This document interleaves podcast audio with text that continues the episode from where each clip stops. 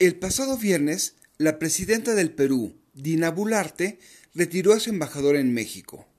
La razón, actos de injerencismo que incluyen juicios de valor en las mañaneras, llamarla espuria y no querer entregar a su país la presidencia de la Alianza del Pacífico. Pasamos de una doctrina donde nadie se metía con nosotros y nosotros no nos metíamos en asuntos de otros países a una diplomacia dictada por un dedito? Realpolitik 101. Comentario político rápido, fresco y de coyuntura con Fernando Duorak.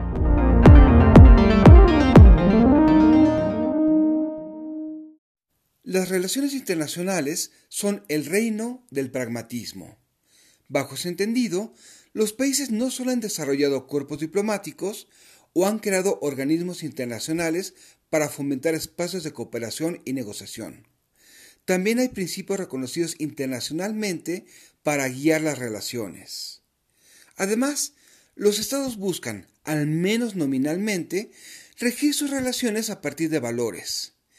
Eso ayuda no solo a fortalecer la legitimidad interna, sino también a construir un poder suave hacia el exterior.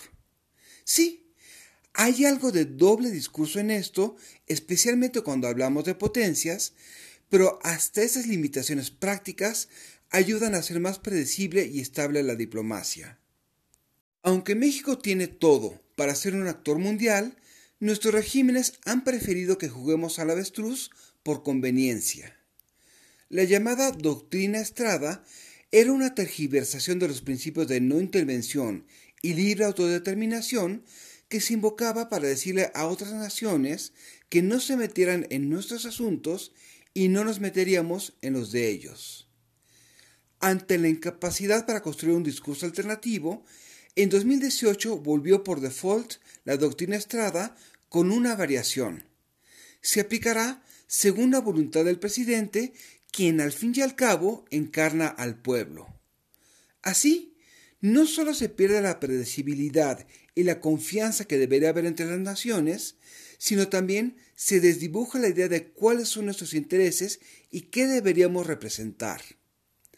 Al interpretar las relaciones según agravios ancestrales o filias y fobias partidistas, parece que nos interesa más el sectarismo que la colaboración. Sin embargo, admitamos que eso es más emocionante, al menos de coyuntura. ¿Está mal eso? Definitivamente. Pero para salir de aquí, habría que preguntarnos por qué dejamos que fuera más relevante la cursilería en lugar de pensarnos como país en el mundo. Soy Fernando Duorak y esto es Realpolitik 101. Hasta la próxima.